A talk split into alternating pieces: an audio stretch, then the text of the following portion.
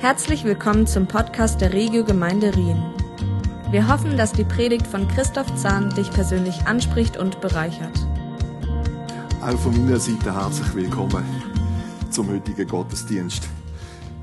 Ich muss das Bild, wo du hineingebracht hast mit dem Messer, wo man schärft und die Bild, Daniel, das muss ich nochmal irgendwie aufgreifen, weil es ist mir plötzlich so bewusst worden, auch während dem Worship, das hat zum Teil das gewisse Parallelen, je nachdem, wie man das anschaut. Und zwar einfach, es gibt noch so ein Bild, ohne das jetzt strapazieren, aber einer, der im, im Wald mit einer Axt einen Baum fällt, da geht alles. Er schwitzt von oben bis unten, hat so eine Beere äh, und es kommt ein läuft da durch und der sieht das und geht auf den zu und merkt, irgendetwas stimmt nicht. Oder? Und der schaut ein bisschen genauer an und sagt dann, die Axt ist total stumpf. Also, das kann nicht funktionieren. Und der andere haut wie blöd in den Baum rein, oder? Außer dass nur gerade oben das, das Blattwerk oben runterkommt, passiert nicht viel. Dann klopft er dem auf die Schulter und sagt, hey, äh, willst du nicht einmal die Axt schleifen? Dann würde das viel besser gehen, viel smoother. Und der andere schnauft einen Moment, steht da und sagt, ich habe keine Zeit, ich habe keine Zeit, ich muss den Baum fällen. Ich muss den Baum fällen. Und ich glaube, genau so geht es uns zusammen, oder? Das Messerschärfen kann bedeuten, dass man vielleicht einmal etwas loslassen muss. Wenn das Messer scharf ist, etwas trennen, loslassen. Aber die Axtschärfe oder das Messerschärfen kann im übertragenen Sinn auch sein, der Blick schärfen wieder. Also das heißt, ich gehe mal zurück.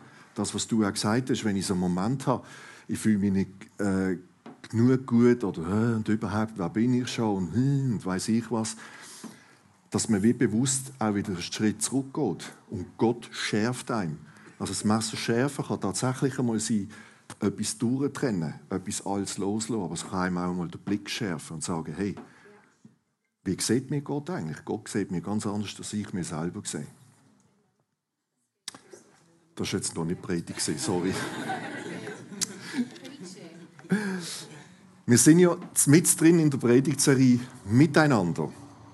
Und in dieser Serie gehen wir ja miteinander dieser Frage nach, what on earth is the church? Und genau, was, was hat sich denn Gott, wo eigentlich selber Gemeinschaft ist, unter echter Gemeinschaft vorgestellt? Das Miteinander. Wir können Beziehungen und Freundschaften im Reich Gottes organisch wachsen, gesund wachsen. Wie kann die göttliche Liebe, die er uns immer wieder neu gibt, und mit diesen Augen, wo er uns sieht, nicht wie wir uns sehen, sondern wie er uns sieht, nach außen so sichtbar werden, dass andere auch von dem angezogen werden. Beispiel Alpha ist so ein Gefäß, wo man die Liebe zeigen kann, wo Menschen nicht verstehen, dass das A schon mal gratis ist. Es gibt Essen, da gibt es Leute, die sich kümmern. Da ist irgendetwas schräg. Das kann nicht sein. Und dass sie dürfen erkennen, dass Gott wirklich real ist. Der Wolfi hat uns letzte Woche in das erste Bild mit hineingenommen, der Weg zum wahren Leben, wo er auch aufgezeigt hat, ähm, aus dem Blickwinkel von Jesus. Heute wollen wir uns gemeinsam einer anderen Frage widmen oder einem anderen Bild. Und zwar geht es um die Familie. Familie, das kann für die einen sehr beflügelndes Wort sein und für andere sehr stressbelegtes Wort. Auch das. Und wenn ich mich so vorbereitet habe und im Internet nach dem Bild Familie gesucht habe, dann ist ja der Dr. Google, der ja da gerade so Millionen Bilder bringt. Und zwar so die Klassiker, oder? Also die nett lächelnde Familie mit den zwei fröhlichen Kindern, meistens ein Töchterli und ein Bibli, oder? Und alle sind happy. Und wenn es das nicht ist, dann hat es noch mehr Kinder oder irgendwo lachen noch die Großeltern oben rein, die auch sehr happy sind und und und. Und dann von all diesen Bildern sind 99,9 Bilder noch geschützt, urheberrechtlich. Und dann habe ich gedacht, okay, was mache ich jetzt? Bringe ich eins aus meiner eigenen Familie oder, oder irgend sonst etwas? Und dann habe ich eins gefunden, das ein Stück weit auch Familie widerspiegelt, einfach auf eine ganz andere Art. Und zwar, ich, ich, es fasziniert mich immer wieder schon, wo wir selber noch unsere Kleinen hatten, aber auch heute bei, bei unseren Söhnen und, und äh, Familien mit den Kleinen, wenn du so kommst und dann in den vielen Schuhen siehst, oder? von Größe 46 bis so die ganz Kleinen. Ich finde das faszinierend. Das widerspiegelt einfach auch die Familie. Und egal, ob jetzt die Schuhe aufgeräumt sind oder nicht, ähm, es zeigt eine gewisse Lebendigkeit, oder? wie die Schuhe da liegen und, und merkt, da ist Leben, da ist Familie. Und ich möchte heute ein bisschen das Bild von der Familie aus zwei Aspekten anschauen. Wir haben ja die natürliche Familie wir haben die geistige Familie. Wie sieht Gott das? Woher kommt eigentlich Familie? Und um das ein bisschen zu beleuchten, müssen wir ganz, ganz weit zurückgehen in der Bibel. Und zwar eigentlich ganz am Anfang, an Ursprung. Und zwar bis ins erste Buch Mose zurückgehen. Weil im ersten Buch Mose, oder man sagt einmal so die, äh, das Buch der Ursprünge, dort hat es drei menschliche Grundinstitutionen gegeben, die uns Gott vorstellt. Die Familie, der Staat und die Glaubensgemeinschaft. Das ist eigentlich dort, hat er das auch von Gründen manifestieren. Aber als erstes, als allererstes hat Gott Familie geschaffen. Und zwar hat Familie schon existiert, bevor es eine Nation gab, bevor es einen Staat gab oder Städte oder andere Gemeinschaften. Also chronologisch wie logisch kommt Familie zuerst. Und zwar hat es alles angefangen, wir wissen es mit Adam und Eva, mit, also mit Adam, wo dann Gott gesagt hat, okay, es ist nicht gut, dass der Mensch allein ist, auch will mir gegenüber schaffen, hat Eva geschaffen. Und dann wissen wir auch, dann ist es eigentlich losgegangen mit dem Sündenfall. Sie sind aus dem Paradies vertrieben worden und sie haben eine erste Familie gegründet. Und eigentlich ab dem Zeitpunkt sind eigentlich auch Familiendramen gekommen. Es ist ja nicht lang gegangen und die zwei Brüder, Kain und Abel, sind sich alles andere als gering gesehen. Und Kain hat dann nicht nur gesagt, ich finde die leicht daneben, er hat gerade ganze Sache gemacht, und hat seinen Bruder erschlagen. Zack. Also schon ganz früh hat man gesehen, Familie funktioniert nicht zwingend super. Und wenn wir jetzt so durch die Bibel gehen, und zwar durch das Alte wie durch das Neue Testament, sehen wir so viele Geschichten und Berichte zum Thema Familie, ähm, wo uns aufzeigen, auch heute noch, dass es alles andere als nur heile Welt ist. Es hat viele Geschichten, wo Familien ganz positiv angefangen haben. Stammesgründungen, Familiengründungen, Zusammenführungen, die ganz positiv angefangen und absolut in einem Desaster geendet haben oder in Dramen. Und wir haben genau ein anderes Beispiel von Familien, die total zerrüttet sind, die kaputt sind, absolut man gesagt hat, was, das sind Familien, oder wie kann da je etwas Gutes entstehen? Und Gott hat etwas Gutes daraus gemacht. Sind Familien, sind Nationen entstanden. Im 1. Korinther 12, jetzt machen wir wieder einen riesen Sprung in Zukunft, also in Zukunft vom Neuen Testament, wird sehr schön beschrieben, im ganzen Kapitel 12, wo es darum geht, einerseits um die verschiedenen Geistesgaben, aber es geht auch ganz klar um die Einheit vom Lieb und seine Glieder, also die Familie. Ein Körper, viele Glieder, füreinander da sein. Und ab dem Vers 12, in der Hoffnung für alle, in deren Übersetzung, gibt es so einen, einen Zwischentitel, wo sogar heißt: Jeder wird gebraucht. Also Familie, ob in der Gemeinde oder in der natürlichen Familie, es wird jeder gebraucht. Wir lesen dort, ab Vers 12, äh, ab Vers 22.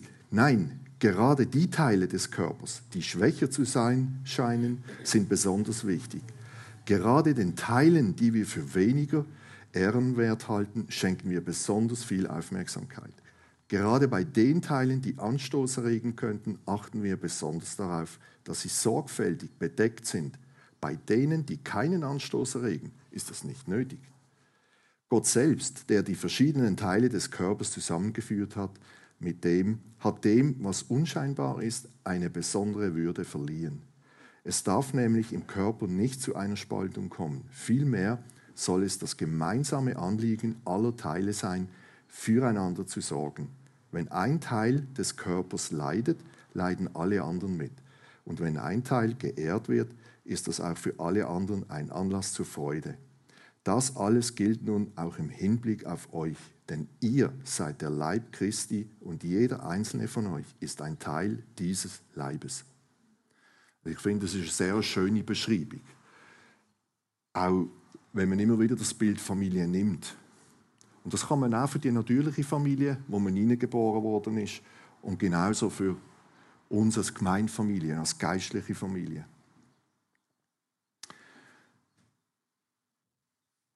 Ich tue zwei, drei Punkte darlegen, einfach die Gemeinsamkeiten von der natürlichen und der geistigen Familie, aber auch die Unterschiede, die es gibt. Und die gibt es.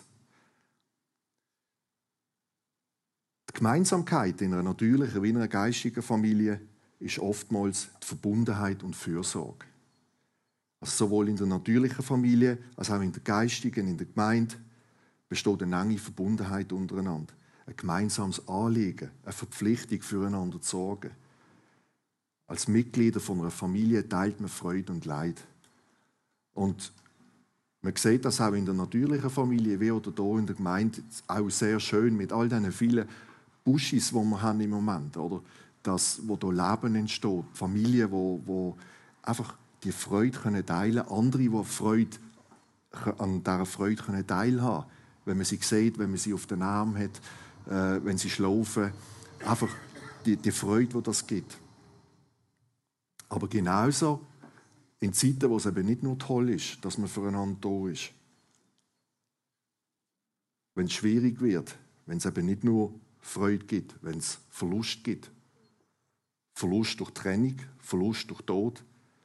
Auch das sind Gemeinsamkeiten, die eine natürliche wie eine geistige Familie hat.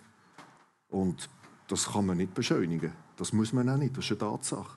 Und auch da, wenn wir uns immer wieder aufs Wort zurückberufen und das lesen, und es ist erstaunlich, als ich mich da vorbereitet habe, wie viele Punkte zur Familie in der Bibel vorkommt. Das ist ein enormer Fundus. Es ist nicht überall das, was ich sage, das würde ich jetzt auch gerade erleben als Familie. Bei weitem nicht. Aber es zeigt einfach, Familie hat so eine enorme, facettenreiche, ähm, ist so facettenreich. So, so geht der Satz auch. Der zweite Punkt ist bei den Gemeinsamkeiten von, diesen, von der Familien. Es ist immer ein Teil auch vom Größeren. Also in beiden Fällen sind Mitglieder ein Teil von einem größeren Ganzen. In der natürlichen Familie ist, einfach, ist man in der Familie ein Teil von einem Haushalt. Während in der geistigen Familie sind wir ein Teil vom Lieb Christi. Du hast es äh, in der Moderation, bevor du eingestiegen bist in Worship, hast du es nochmal so schön auch aufgezeigt, der Lieb Christi, wo wir sind. Oder du hast gesagt, die vielen, die vielen Christen, die jetzt im Moment Gottesdienst feiern, die mit uns feiern, anders, in anderen Kulturen und trotzdem, es ist eine Familie, eine Verbundenheit da.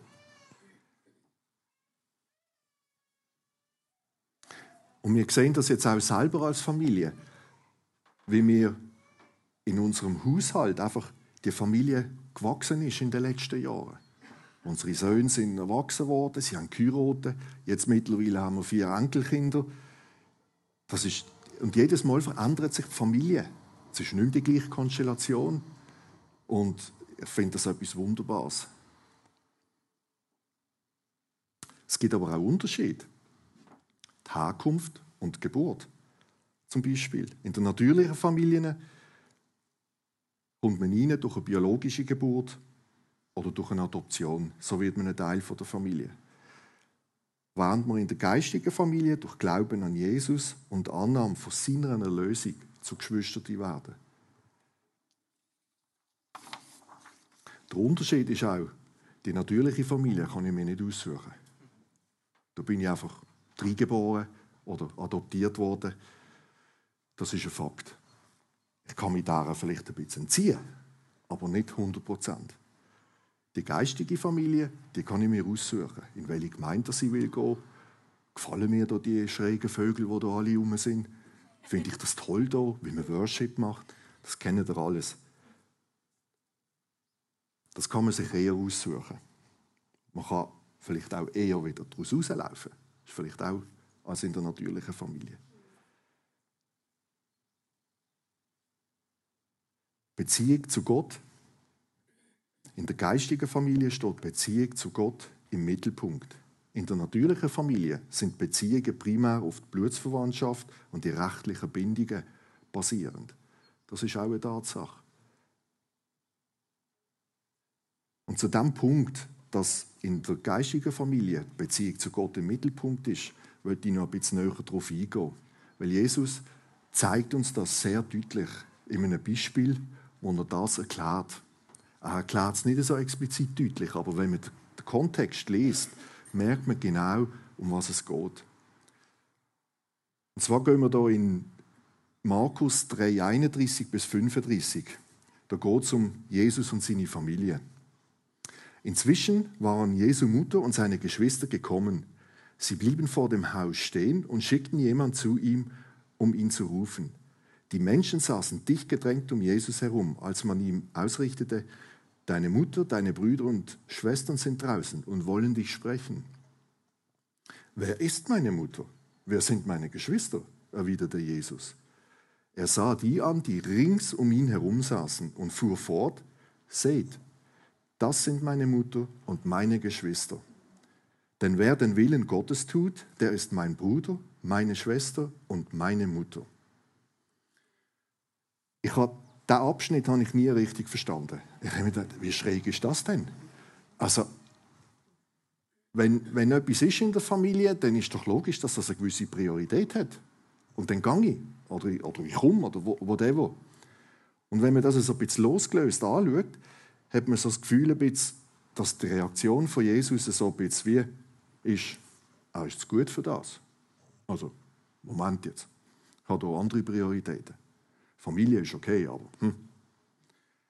Also wie wenn er das sich nicht mit der Familie hätte wollen abgeben Aber seine Absicht ist eigentlich etwas ganz anderes gewesen.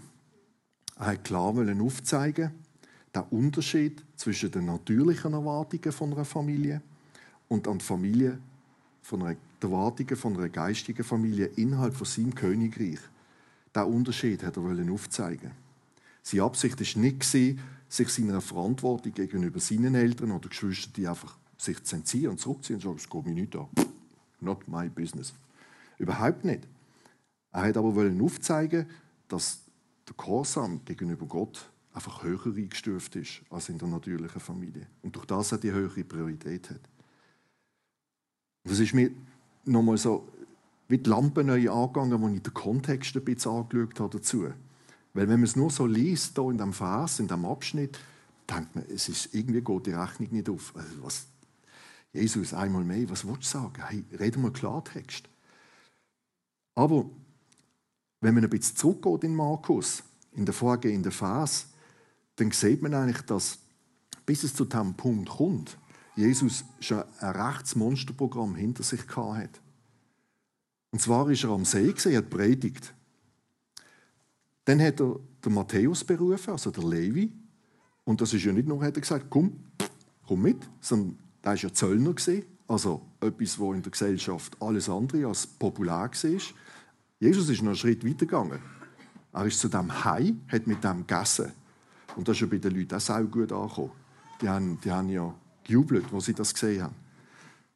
Also es war in diesem Kontext, in, in dieser Kultur ein No-Go. Dann hat er mal kurz die ganze Fastenfrage erklärt, wo die Leute auf ihn zugekommen sind.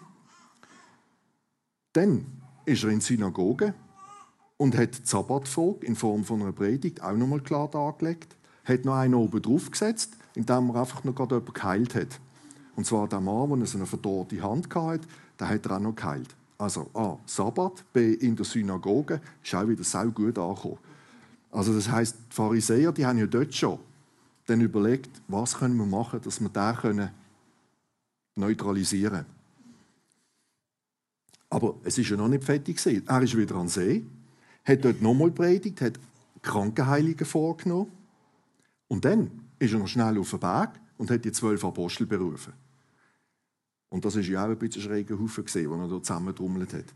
Also wenn man so schaut, was da alles für Leute dabei sind, aber er hat einen Plan. Er hat genau gewusst, warum er so vorgeht, warum er die Reihenfolge hat und warum er genau die zwölf berufen hat. Und dann ist er wieder zurück und dann kommt der Abschnitt, was heißt, es hat wieder eine Menge, hat sich versammelt vor einem Haus und er hat wieder auf predigen. Und das ist der Moment, wo dann im Vers 21 äh, war, was, was heißt, er predigte wieder vor einer versammelten Menge vor einem Haus. Als seine Angehörigen das erfuhren, machten sie sich auf, um ihn mit Gewalt zurückzuholen. Sie waren überzeugt, dass er den Verstand verloren hatte. Also, die haben die Welt nicht verstanden, oder? Und das zeigt so gut das Beispiel, dass Jesus einfach eine andere Priorität hatte. Er hat auch ein anderes Bild als seine natürliche Familie. Und es ist noch interessant, im, im Vers, wo es, wo äh, heißt, genau, was heißt, ah, sie blieben vor dem Haus stehen und schickten jemand zu ihm. Wer ist denn da jemand gesehen? Also Familie, Geschwister, die sind dort und haben jemanden geschickt, Jesus zu holen. Warum ist denn nicht jemand von der Familie selber gegangen? Also man weiß es nicht, das kann man jetzt interpretieren, aber wenn ich es so lese, habe ich das Gefühl, das nicht jemand von der Familie gesehen, der gegangen ist und gesagt hat, also ich hole jetzt mal Jesus, so geht es ja nicht. Sondern sie haben irgendeinen geschickt und gesagt, gang mal und bring mal Jesus zurück. Dunkelt mich auch irgendwie schräg. Also wenn ich etwas von der Familie will, dann gehe ich ja nicht irgendwo jemanden holen und sage, du, hol mal das Handy.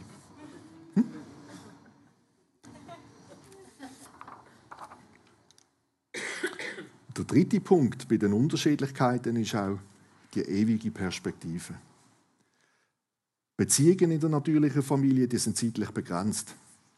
Das ist auch ein Fakt.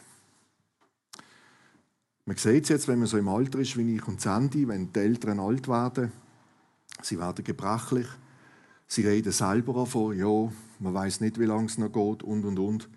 Dann sieht man einfach, wie das zeitlich begrenzt ist während Beziehungen in der geistigen Familie eine ewige Perspektive haben, eine Ewigkeitsperspektive. Weil auch hier wir die gemeinsame Hoffnung haben auf das ewige Leben, wo in Jesus Christus basiert. Und der Glaube, die Hoffnung, die haben wir. Jeder einzelne von uns, der hier sitzt, hat das. Und auf das freuen wir uns auch. Und die Gemeinschaft, die Gemeinsamkeit, die haben wir auch mit diesen Geschwistern, die jetzt in Südafrika sind oder in China oder in der Türkei, egal wo, aber die Basis, das Fundament, die Hoffnung, der Glaube, da haben wir als geistige Familie miteinander. Der Pater Anselm Grün, Grün hat äh, ein Zitat, wo er sagt, alles wird anders in meinem Leben, wenn ich daran glaube, dass Gottes Liebe in alle Bereiche meines Alltages hineinleuchtet. Alles wird anders in meinem Leben, wenn ich daran glaube, dass Gottes Liebe in alle Bereiche meines Alltages hineinleuchtet. Ist schon super. Ich habe mich dann nur gefragt, passiert das auch immer? Also, ich habe mich gefragt. Und meine Antwort von mir zu mir ist nein das leuchtet nicht immer überall. Da ist manchmal die Lampe ab. Da ist dunkel. Das leuchtet nicht immer. Und Alltag heißt Familie, Job, Freunde. Alltag heißt auch Gemeinde. Gemeinde ist ja nicht nur Sonntag. Gemeinde ist genauso Alltag. Ich habe mich heute nicht besonders anders angezogen, weil ich hier in die Gemeinde komme. Es ist ein Bestandteil von meinem Leben. Das ist Alltag. Auch wenn wir heute Sonntag haben. Und warum, habe ich mir überlegt, ist das so? Und wenn ich ganz ehrlich bin, Familie kann auch anstrengend sein. Familie ist anstrengend. Familie ist nicht immer nur toll. Wir wissen das selber, auch Sandy und ich. Wenn wir heute zurückschauen und heute sehen, wie unsere Söhne, unsere Schwiegertöchter ihre Familie gegründet haben, wie sie vorwärts gehen mit der Familie. Und wir haben das Glück und das Privileg gehabt, letztes Jahr wirklich als ganze Familie ähm, können zusammen in die Sommerferien gehen. Das ist äh, eine relativ generalstabsplanmäßige Übung. Das kann man auch nicht spontan machen. Aber wir haben es geschafft letztes Jahr und haben, sind, sind in Südfrankreich gesehen und es ist eine wunderbare Zeit gewesen. wirklich. Also ich habe es genossen. Im Geschäft haben sie zum Teil gesagt: Bist du sicher, dass du das machen willst? Mit der ganzen Familie. Also Kind und Kegel und, und Enkel und mm, ist da, hey, da brauchst du noch mal Ferien, wenn du zurückkommst von der Ferien. Dann habe ich gesagt, nein, brauche ich nicht. Für uns ist es auch im ganzen Kontext etwas Neues gesehen, haben wir noch nie gemacht. Aber wir sind überzeugt gewesen, das wird funktionieren, wir werden eine gute Zeit haben, weil wir einfach ein Fundament haben als Familie. Und, und es sind wirklich super Ferien. Ich bin so entspannt zurückgekommen, ich konnte es total geniessen. Aber wir haben uns immer wieder gefragt, auch Sandy und ich, haben gesagt, du sag mal, wie haben wir das früher gemacht? Hey? Also, hey, hey, hey. Klar, es sind andere Umstände, wir sind dort auch noch jung, alles gut, aber trotzdem, man merkt dann einfach die Dynamik. Da haben wir dann auch schon zu oben müssen sagen, du, herrlich. Aber einfach, die Freude hat überwogen und sie überwiegt auch heute noch. Es ist auch in der natürlichen Familie, kann ich zum Beispiel meine Geschwister nicht aussuchen. Ich kann mir meine Schwester nicht aussuchen. Ich habe heute ein super Verhältnis mit ihr. Sie ist vier Jahre jünger. Aber meine Mama hat erzählt, ähm, wo sie auf die Welt kam, als ich eben vier war, wo sie heimgekommen ist, ist sie so im Stubenwagen gelegen, im Bettchen, und ich habe in das Bettchen reingeschaut und sie hat natürlich nur brüllt und dann habe ich einfach gesagt, du Mami, komm, die bringen wir zurück, die brillt ja nur. Also mal ein super Einstieg, oder so? Und auch, als sie dann grösser war, oder? Die hat mir einfach immer meine Autos kaputt gemacht.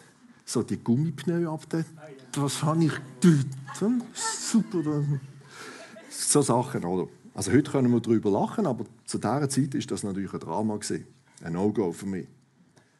In der natürlichen Familie wachse ich auf, ich bringe Prägung mit. So wie ich erzogen worden bin, wie meine Eltern erzogen worden sind. Das prägt mich, das nehme ich mit und das gebe ich weiter. Unbewusst, zum Teil bewusst, aber es ist eine Tatsache. Es kommt auch darauf an, was ich für einen Beruf habe. Was habe ich für einen Schulweg gemacht? Was habe ich für einen Job? Mein Freundeskreis, der Sport, den ich betreibe, die Vereinstätigkeiten, die finanzielle Situation, der ich mich drin befinde, wenn ich mich vergleiche mit anderen Familien. Ich habe ein Auto. Die andere Familie hat drei so Panzer, SUVs. Plus der Golf Cabrio. Plus der Golfsack, der in der Garage steht. Bei mir stehen nicht einmal die Reservepneu in der Garage. Versteht ihr, was ich meine? Das sind alles Prägungen, die ich in der Familie mitnehme. Und Wert, die ich mitnehme und weitergebe.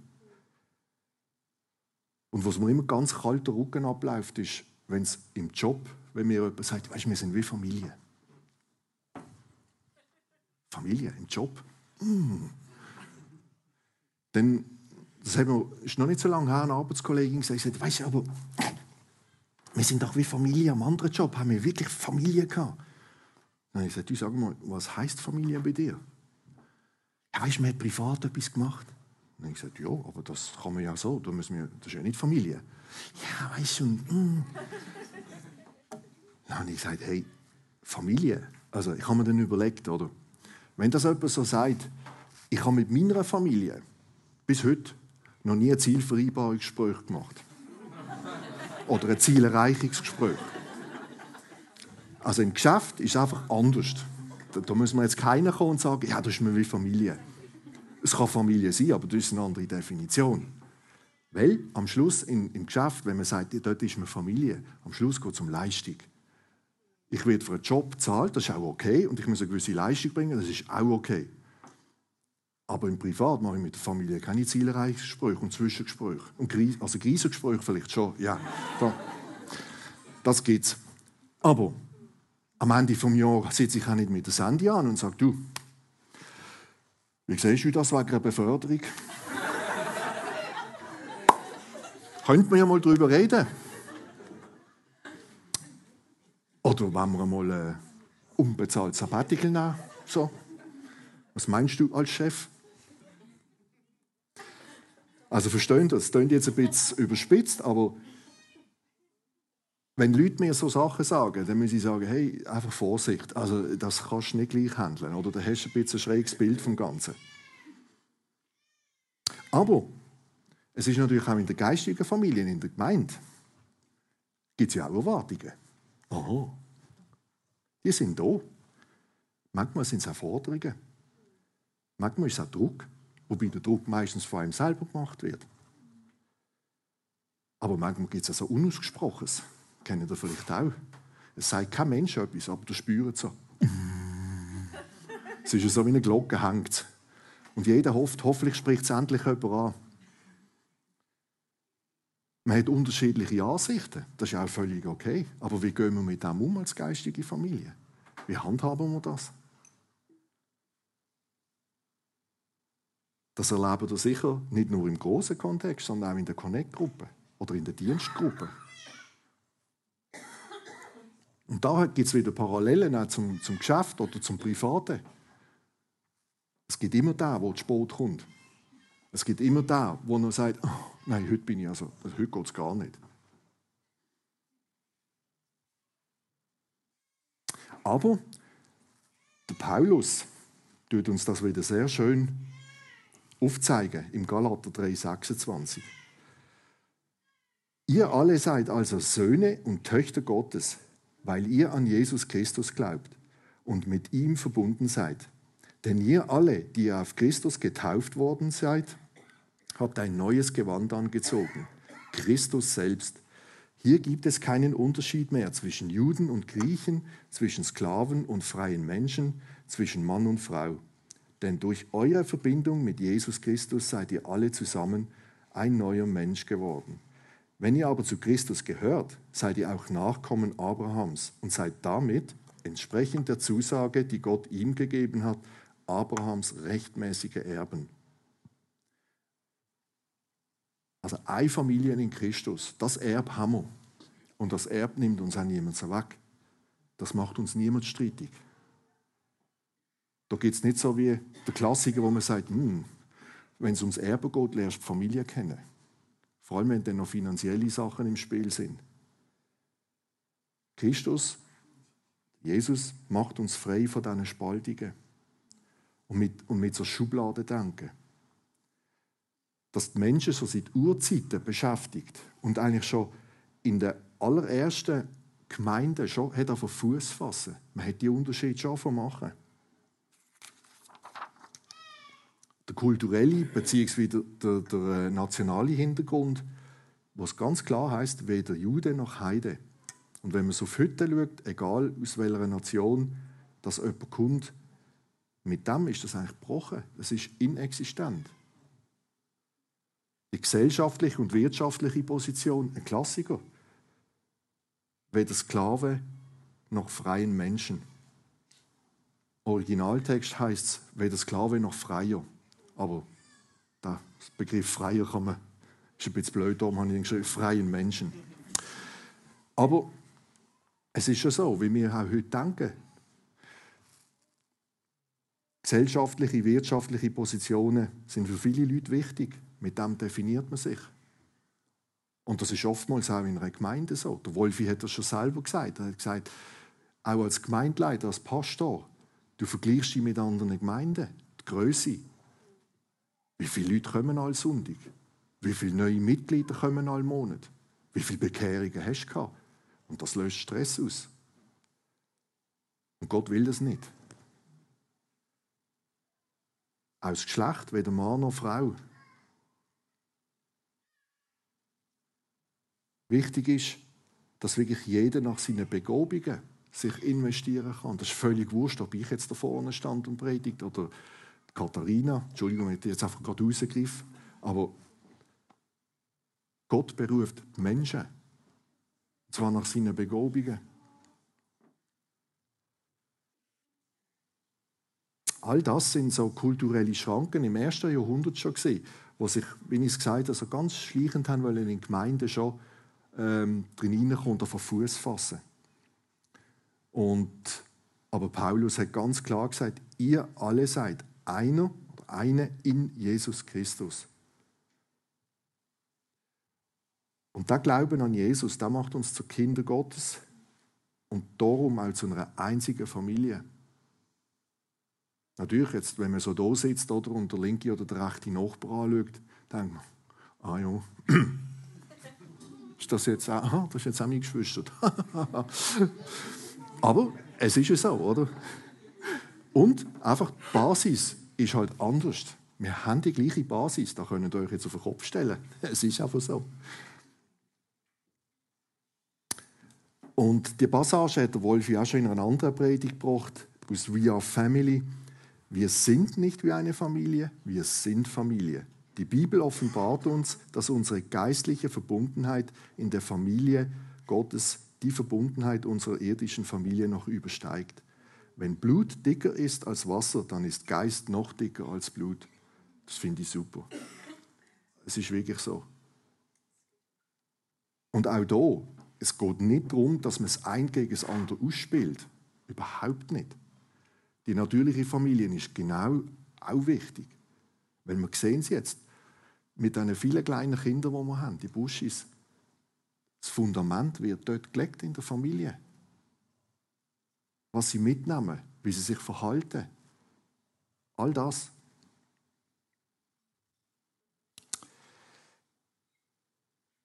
Der Wolfi hat das in der letzten Predigt, aber in der vorletzten auch gebracht. Wenn man enttäuscht wird, ist das eigentlich gut, weil es fängt eine Enttäuschung an. Und Vera Birkenbiel bringt das auch so schön auf einen Punkt. Wenn dich jemand enttäuscht, bedanke dich. Schließlich ist eine Enttäuschung das Ende einer Täuschung. Das liest sich sehr fluffig. Aber ich glaube schon auch, wenn man wirklich enttäuscht ist, ist das nicht immer einfach. Also wenn ich jetzt richtig enttäuscht bin, das habe ich noch nie gemacht, dass ich zu jemandem an bin und gesagt danke, dass du mich jetzt enttäuscht hast. Super, weil jetzt bin ich enttäuscht. Jetzt läuft's.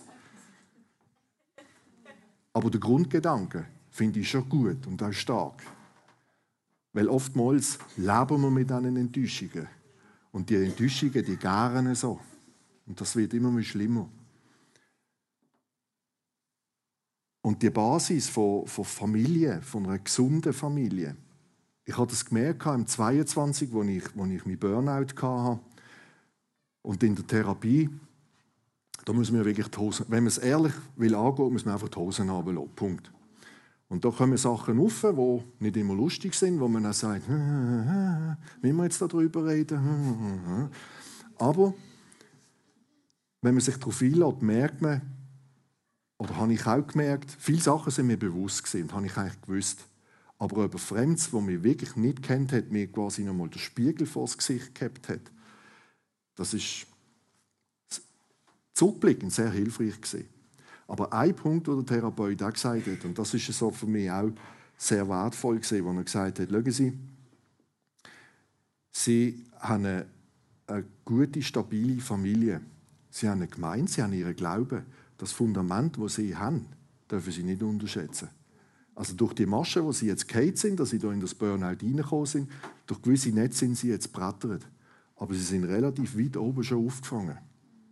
Und wenn sie jetzt noch Familienbeziehungen hat, ob jetzt natürlich oder in der geistigen Familie jetzt in unserem Fall, hat er gesagt, dann wären sie wirklich Abend durchgebrochen. Und dann würden wir wahrscheinlich heute auch nicht hier zusammensitzen, sondern dann wären sie wahrscheinlich eingewiesen gewesen. Und das ist mir schon noch mal anders eingefahren. Obwohl ich eigentlich gewusst habe, ja, ich, wir haben eine tolle Familie, auch im Natürlichen, und ich habe eine tolle Gemeinde, ich bin gern da. Und, aber es zeigt sich ja erst dann wirklich, wenn es einem schlecht geht oder wenn es Situationen sind, äh, die nicht nur super sind. Dann merkt man und dann realisiert man, wo das Fundament ist und wie das Fundament verhebt und wie stark das Fundament ist. Weil für mich ist es auch eine Herausforderung, nicht zu wissen, wie reagiert meine Familie nun, wie geht die Familie mit mir um, wie gehen die mit mir um in dieser Phase. Aber trotzdem die Sicherheit zu haben und dann halt auch selber, das braucht dann halt auch selber, die Ehrlichkeit, können sagen, ja, so ist es im Moment bei mir. Das ist eine Tatsache, ich kann es nicht ändern.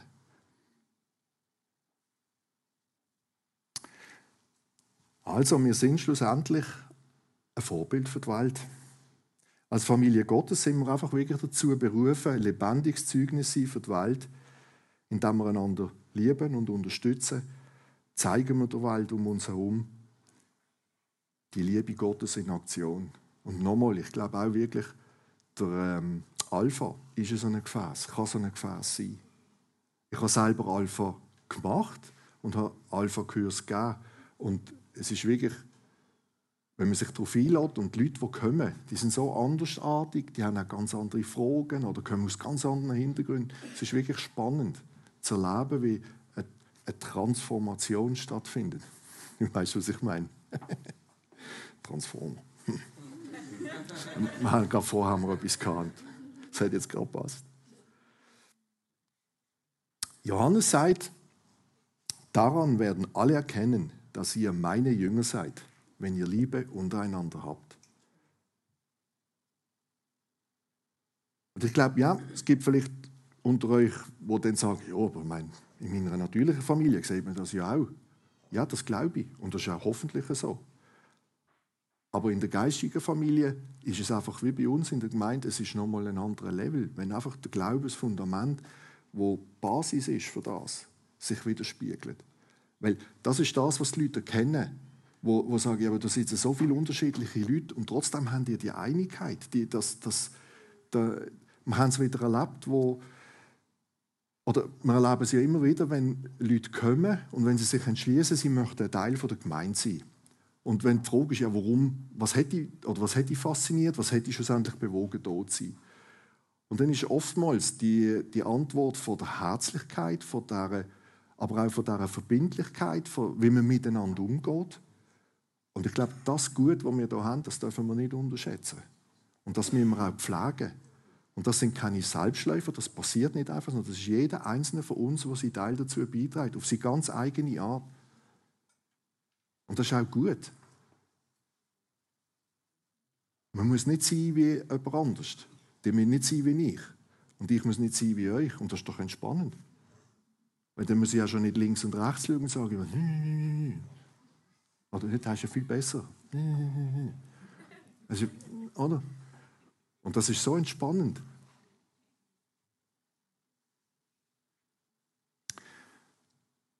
Zum Schluss möchte ich euch noch gerne einfach zwei Fragen so zum Diskutieren mitgeben. Wir schließen mit dem auch den Gottesdienst ab. Ich möchte einfach, dass ihr das könnt mal lesen, ein bisschen bewegen, miteinander ins Gespräch kommen. Auch nachher an der Basis ist ja nachher nicht einfach fertig, sondern es geht weiter. Und die zwei Fragen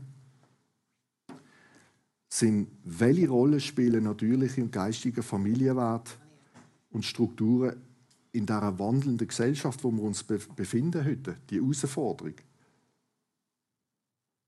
Ist es richtig, dass man es einfach bewahrt? Oder muss man es anpassen? Und die zweite Frage, wie können wir Eltern in der heutigen Zeit sicherstellen, dass unsere Kinder trotz dieser zunehmenden Herausforderung wie Technologien, soziale Medien und auch dem beschleunigten Lebensstil, wo wir drin sind, eine gesunde familiäre Bindung und Unterstützung erfahren?